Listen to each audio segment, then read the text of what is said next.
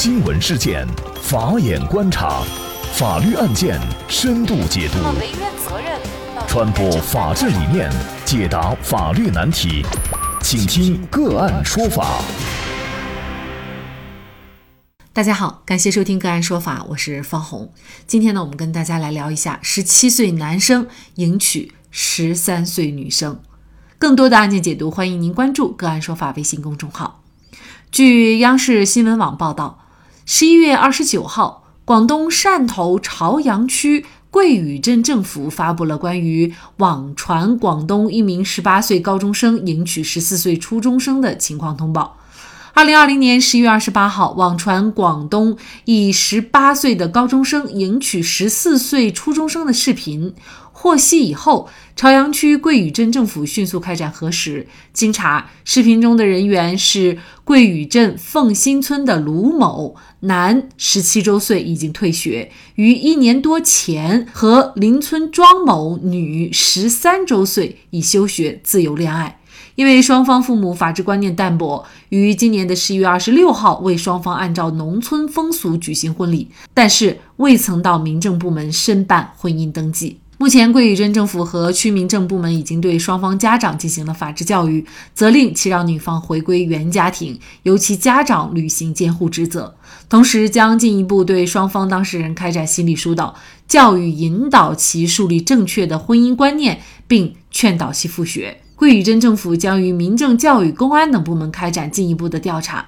相关工作正在进行当中。那么，我们国家法定的结婚年龄到底是多大？对于和未满十四周岁的女性发生性关系，十七岁的卢某又是否构成强奸罪？就这相关的法律问题，今天我们就邀请云南大韬律师事务所副主任、婚姻家庭法律事务部主任、国家婚姻家庭咨询师谭英律师和我们一起来聊一下。谭律师您好，主持人好，听众朋友们好。嗯，非常感谢谭律师哈。呃，应该说呀，这么小的两个孩子结婚，这个显然是达不到我们国家的法定结婚年龄的。呃，但是呢，到底是多大的年龄可以结婚？也请谭律师给我们介绍一下。好的，那我们国家婚姻法呢，对于这个法定结婚年龄呢，是有一个明文规定的。我们国家现行的法定婚龄是男的年满二十二周岁，女的年满二十周岁。马上要生效的民法典仍然采用的也是男的年满二十二周岁，女的年满二十周岁。所以本案当中这两个人肯定是没有达到法定婚龄的。我们看到这个男生好像才十七岁，然后这个女生才十三周岁，这个离法定的结婚年龄还差好几岁的。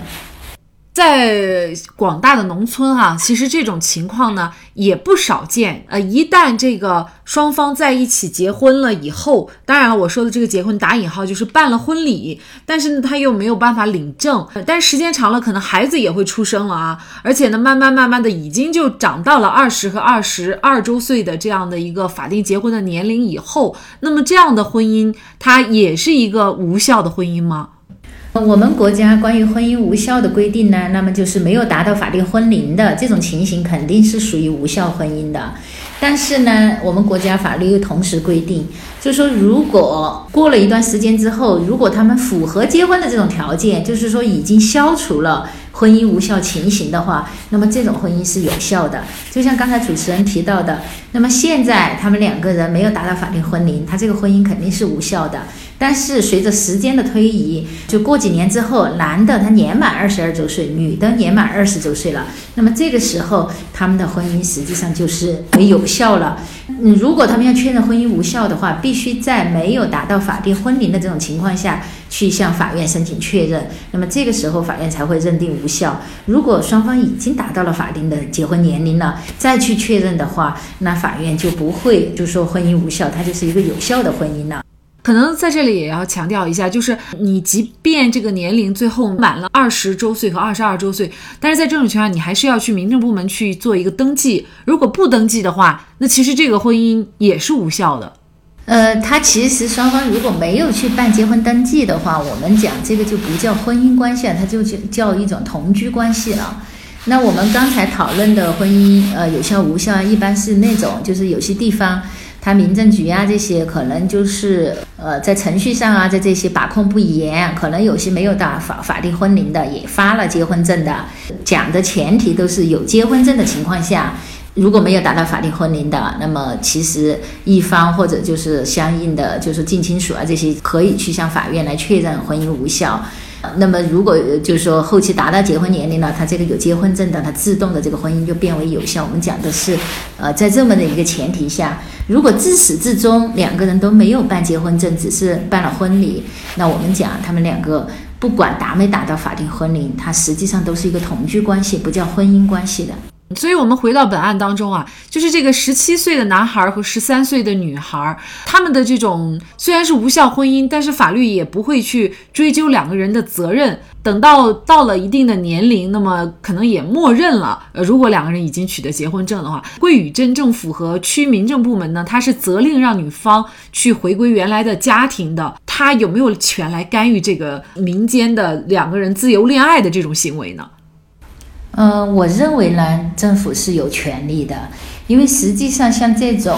呃早婚早育啊，实际上它是一个，你严格来讲，它是一种违法行为，而且特别像本案当中，我们看到这个女生，她才十三周岁，按照我们国家刑法的规定，就是没有满十四周岁的女生和其他人发生这种性关系，无论这个女生是否是自愿，那么另一方实际上是涉嫌强奸的。就是因为法律为什么这样规定？是认为就是说，你没有年满十四周岁的孩子，他还对很多东西他不懂，哪怕他他表示自愿，那实际上这个东西他都是不能正常的来处分自己的一个呃权利。所以说法律有这么一个规定。那么在这种情况下，我们讲，呃，本案当中，十七岁的男生和十三岁的女生，虽然说，哎，两厢情愿，家长也同意说举办婚礼，但是这个严格来讲是违法的。那么作为违法行为来讲的话，那么政府是有权对这些违法行为进行劝阻、制止和干预的。那刚才您也提到了一个非常关键的问题啊，就是关于这个和不满十四周岁的女孩子她发生这种性关系的行为，其实已经是涉嫌犯罪了。那本案当中这个十七周岁的这个男孩卢某啊，他如果真的已经是和女生发生了这个性关系，那么是不是就意味着他已经是涉嫌犯罪了呢？嗯，从法律层面上来讲，他是涉嫌的，因为他年满十七周岁，他实际上是已经就是具有这个刑事责任年龄了啊。那么这个时候，他和一个不满十四周岁的女孩子发生性关系，那是涉嫌犯罪了。只是说呢，因为呃这种情况呢，确实也是呃两厢情愿，而且也征得了双方父母的一个同意，就是在实践当中，可能不一定会对他进行起诉，很有可能是免于起诉啊，进行一些教育之类的啊。受害人这边可能他也不认为自己受害，也不会去追究啊。那假如说是两个，我就讲没什么关系的，也没有经过这种自由恋爱的，那肯定就是构成强奸罪，那那是确定的了。只是本案有一些特殊情况，最终要不要追究刑事责任，那可能还要根据有各种情况综合来分析。所以呢，很多人就觉得这个监护人哈，他是应该负有法律责任的，因为他们是成年人，他们的父母还是懂法的。那么您怎么看呢？哦，这个肯定的，监护人是没有很好的履行相应的这个监护职责的。就我们讲的监护人的职责，他最主要的就是要保护被监护人的人身权利、财产权利以及其他的一个合法权利。你像在本案当中，这个女孩子没满十四周岁，算下来的，肯定是初中都还没有毕业。那我们国家的这个义务教育是实行九年制义务教育，就是至少你应当受教育要到初中毕业。那这个女孩子就休学了。那这样的话，我觉得首先第一个，这个父母没有保护她一个受教育的一个权利。第二个就是我们刚才讲的，就未满十四周岁的女生，那她的一个性权利的一个问题，国家法律都已经制止，就是说未满十周十四周岁以下的女生不应该有这种呃性关系的。但是她的父母反而让她去去就跟别人恋爱，当然他们有没有发生关系我们不清楚，只是说我们说如果是两个人结婚成家的话，那势必就会发生关系。那这样的话，实际上也没有很好的保护好这个女孩子的一个性权利。所以我觉得呢，这个为什么会有这样一个问题，应该是呃，双方的家长都是有失职的，就没有很好的履行监护人的一个职责，所以后期的话，应该是政府啊，嗯，各级机关呢，应该对这些家长也应该进行一些很好的一些普法教育，让他们要明白法律的一个规定，呃，履行家长的一个监护的职责。还有更重要的，我觉得是对两个孩子，一个男生一个女生，应该开展心理疏导，要让他们对这个事情就正确的认识，要树立一个正确的呃婚恋观念。然后像女孩子能复学的，最好就是劝她复学，至少把义务教育要要把初中毕业。刚才说到这个两个孩子，现在呢，其实也正是一个法定受教育的年龄段。读书学习，它不仅是一项权利，也是一项义务哈。所以呢，家长呢应该去进行一个配合。那么当地政府呢，可能也要进行一些干预。而且呢，即便是在这个中学校园的话，他肯定也是不允许学生去结婚的啊。嗯，这个是的。目前是大学生是可以，呃，就是大学生因为达到法定婚龄了嘛，大学生是允许结婚的。就是结婚，并不是就是一件很简单的事情，不是说两个人生活在一起，这个就叫结婚。你真的结婚了，他实际上组建一个家庭的话，双方都是需要承担家庭的责任和义务的。就像这么小的孩子，他根本就没有办法来承担自己的这个责任呢，所以这个肯定是就是欠妥的。有人曾经说过，推动摇篮的手也是推动世界的手。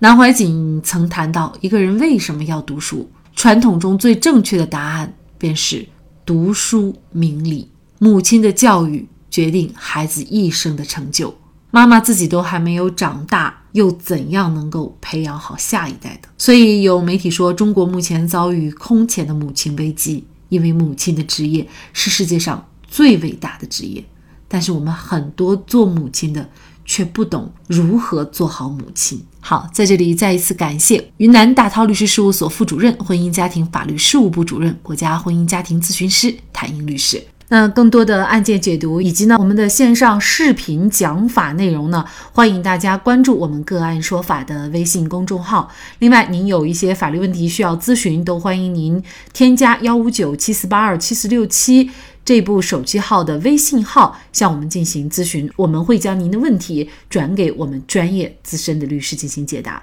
好，感谢您的收听，我们下期节目再见。